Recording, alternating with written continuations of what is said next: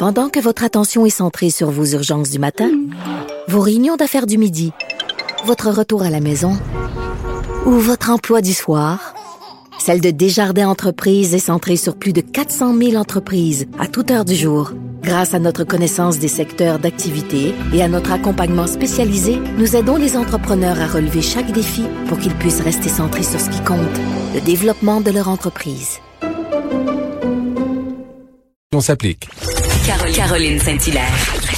Le divertissement radio de vos vacances. Cube Radio.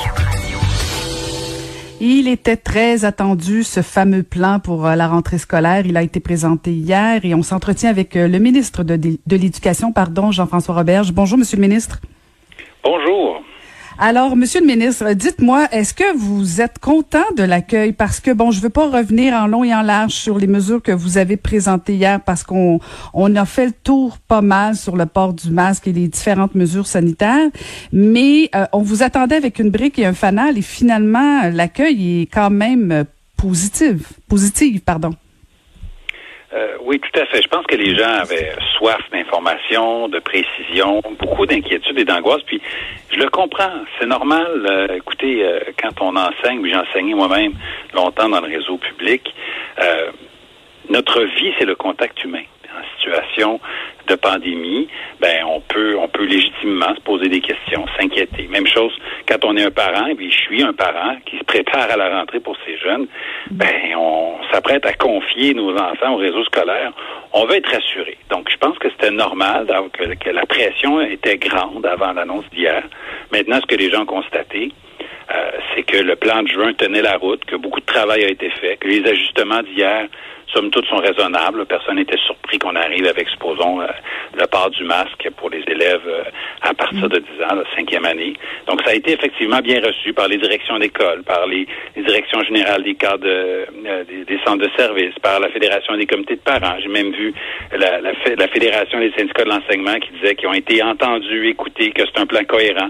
Donc, je pense que ça a été bien reçu. Puis je suis bien content parce que on avait pris le temps de rassembler les gens et de les écouter avant de rédiger ce plan-là.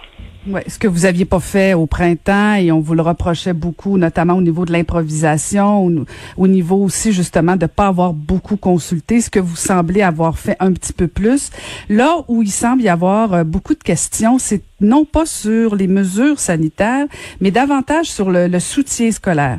Et euh, c'est là où on semble avoir beaucoup de questions au niveau soit du rattrapage, du suivi pédagogique. Et ça, hier, vous avez rien annoncé effectivement, c'est normal que les gens maintenant arrivent avec ces, questions-là. La première chose est est-ce que l'école ouvre? Est-ce que j'ai confiance? Est-ce que l'école va prendre soin de, de mon enfant? Moi, comme enseignant, est-ce que j'ai confiance d'entrer dans l'école? Donc, première question, là, comme on dit, la fameuse pyramide de Maslow. D'abord, là, santé, sécurité. Ensuite, bon, une fois qu'on est à l'école, euh, comment on apprend et comment on fait pour rattraper des retards? Je suis bien conscient qu'il y a des enfants euh, qui n'avaient pas de retard scolaire, mais qui en ont accumulé dans les derniers mois parce qu'ils n'étaient pas à l'école. Puis des enfants, évidemment, qui étaient déjà vulnérables, qui avaient des difficultés, mais c'est certain que d'avoir des écoles fermées, ça les a pas aidés. Donc, c'est certain qu'on va arriver très, très bientôt avec euh, des précisions sur tout ce qu'on va faire. Mais évidemment, il va y avoir un plan de rattrapage. Évidemment, on va euh, aider nos écoles, aider nos enseignants à accompagner nos jeunes, puis à leur donner plus de services, mais pas juste pendant une semaine ou deux là, en septembre, en disant bon, mais c'est réglé, on a rattrapé, on a rattrapé pendant deux semaines, mais tout au long de l'année, qui va être une année euh, particulière pour rattraper ces retards-là. Donc, vous allez redéposer un autre plan d'accompagnement au niveau scolaire euh, avec des moyens financiers avant la rentrée ou après la rentrée? Ah, très, très bientôt. Encore une fois, on prend le temps d'attacher, euh, donc avant la rentrée, bien sûr, on prend le temps d'attacher tout ça avec nos partenaires du réseau parce que on ne peut pas arriver avec des mesures très, très claires. voici, c'est du mur à mur à la grandeur du Québec. Il y a des écoles primaires qui ont réouvert, d'autres écoles qui n'ont pas réouvert du tout. Il y a des jeunes secondaires, évidemment, qui, qui ont fait face à des écoles secondaires fermées, mais qui avaient des parents là qui étaient dédiés à temps plein à les accompagner puis d'autres qui avaient des parents allophones qui comprenaient même pas le français, qui ne pouvaient pas les aider. Donc, il va falloir arriver avec des mesures costaudes, importantes, mais laisser une flexibilité au réseau pour appliquer ces mesures-là à chaque élève, puis en fonction de ce qui s'est passé en mai, en juin. Donc, c'est ça que je veux prendre le temps, euh, comme on dit, d'attacher, de clarifier avec les gens du réseau avant de le préciser. Il y a aussi euh, une faiblesse dans votre plan. Tantôt, je parlais avec euh, le docteur Quash, là, que Caroline Quash, que vous connaissez bien sûr, euh, qui faisait allusion au fait que toute la gestion des symptômes, le matin, par exemple, un parent avec son enfant, qui qui va valider les billets de médecin? Comment vous allez gérer tout ça, les symptômes? Est-ce que c'est la direction d'école, c'est l'enseignant, le parent, le, le médecin? Est-ce que est-ce que vous allez aussi arriver avec une stratégie pour pour gérer les symptômes des enfants? Ben, ce qu'on a annoncé hier, justement, c'était une, uniformité, parce que ce printemps, on a réussi de bien belles choses en rouvrant nos écoles primaires à l'extérieur du Grand Montréal, mais il y avait quand même une disparité dans l'information qui était envoyée aux parents d'une école à l'autre, d'un centre de service à l'autre, puis même, je dirais, d'une direction régionale de la santé publique à l'autre. Là, on arrive avec quelque chose qui est beaucoup plus uniforme. Euh, tout le monde va recevoir, là, la rentrée, c'est dans trois semaines pour les enfants. Donc, les parents vont recevoir avant la rentrée euh, des documents uniformes validés par la santé publique, une marche à suivre. Euh, sur les symptômes à surveiller, dans quelles conditions on doit garder notre enfant à la maison, pour combien de temps, quel numéro on signale si on a des, des inquiétudes, des symptômes. Donc, je pense que ça va être la même chose pour les écoles aussi, là. Donc, une communication uniforme, des balises nationales, je pense que ça va, ça va grandement aider puis faciliter la vie de tout le monde. Et eh ben, il y a quand même des impacts euh, au niveau euh, économique, au niveau des employeurs, parce que bon, euh, vous, êtes parents, je, je, le suis aussi, même s'ils sont plus vieux. à savoir, est-ce que le matin c'est une petite grippe, est-ce que c'est plus grave, est-ce que je manque mon emploi? Ça a donc des rebondissements un petit peu partout. vous travaillez aussi avec vos collègues pour justement comme comment les travailleurs, les employeurs vont pouvoir accompagner ces parents-là aussi? Effectivement, puis en fonction de la taille de l'entreprise, ça peut être plus difficile. Quand on est mhm. cinq employés dans l'entreprise, s'il y a deux parents qui se présentent pas trois jours de suite, ça pose un problème. Mais il faut dire que euh, ça reste un problème euh, pas mal plus gérable que ce qu'on avait ce printemps, où pendant des mois, euh, les élèves ne pouvaient pas se présenter à l'école, ne pouvaient pas se présenter au service de garde, et les parents étaient confinés à la maison. Si c'était pas pour une raison sanitaire, c'était tout simplement pour s'occuper de leurs enfants. Mhm. On va être obligé de vivre avec de l'absentéisme cet automne. Là. Autant dans les écoles, puis même des fois dans les milieux de travail, parce que des parents vont devoir rester à la maison. Mais ça, euh, on n'a pas le choix de le faire. On vit une pandémie mondiale et on doit garantir la santé et la sécurité de tous ceux qui sont à l'école, tout le personnel qui rentre tous les matins et tous les parents qui nous confient la prunelle de leurs yeux, qui nous confient leurs enfants. Ben, il faut qu'ils sachent que s'il y a un petit coco qui a de la fièvre à l'école, on va le retourner à la maison.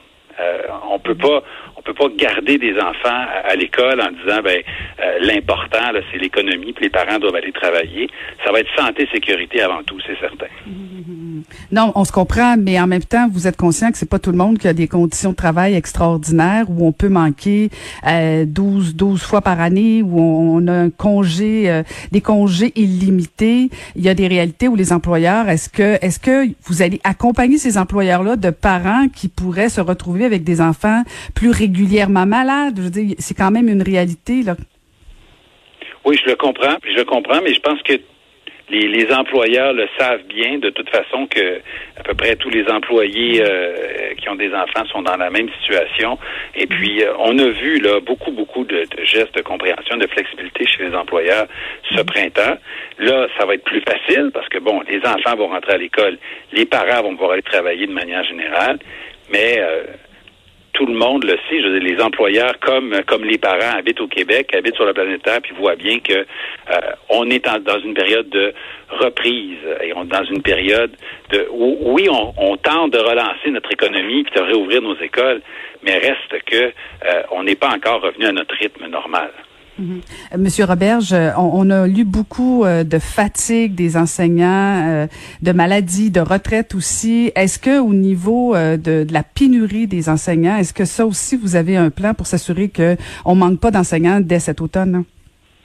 Oui, effectivement, euh, dès 2016-2017, euh, donc avant même qu'on arrive au gouvernement, la pénurie d'enseignants dans certaines régions euh, était là. Depuis qu'on est arrivé, on a mis vraiment des mesures costaudes en place. Les, les inscriptions dans les facultés d'éducation sont en augmentation. C'est un bon signe, mais ça prend quatre ans à former un enseignant. Donc, il faut, faut prendre aussi d'autres mesures, comme on l'a fait. On a assoupli des règles pour permettre à des gens qui avaient, supposons, un baccalauréat en littérature, en histoire, en maths, en sciences, de devenir enseignant plus rapidement, donc de, se présenter, puis de faire ce choix de carrière-là euh, et d'obtenir leur brevet en suivant des cours de pédagogie en même temps. Donc, euh, c'est le genre de parcours qu'on a fait qui nous permet euh, de lutter beaucoup plus vite qu'au rythme des précédents gouvernements contre cette pénurie d'enseignants. Ceci dit, ça va prendre encore quelques années avant de retrouver un certain confort d'avoir une banque de suppléance qui est mieux garnie. Ça, c'est certain. Je me permets une dernière question, Monsieur Roberge, parce que bon, euh, je l'ai dit d'entrée de jeu, quand même, votre plan a été euh, pratiquement très bien accueilli. Certaines questions, préoccupations, mais quand même bien accueilli. Euh, sauf l'opposition qui s'est dite un peu choquée de ne pas avoir été impliquée ou même consultée et même informée d'avance de votre plan. Est-ce que la façon de faire de votre premier ministre, de dire de, de, de faire moins de partisanerie, c'est pas c'est pas avec vous qu'on va voir ça?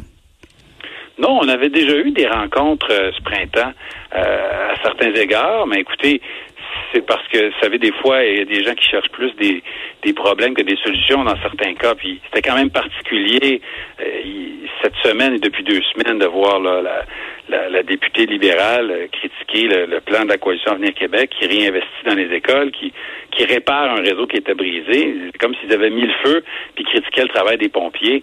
Donc, euh, je pense qu'ils ont un travail pour regagner une crédibilité en éducation au Parti libéral. Merci beaucoup. Je vois que la partisanerie est de retour à l'Assemblée nationale. Merci infiniment, Monsieur le ministre. Merci. Bonne journée. Merci. C'était Jean-François Roberge, le ministre de l'Éducation.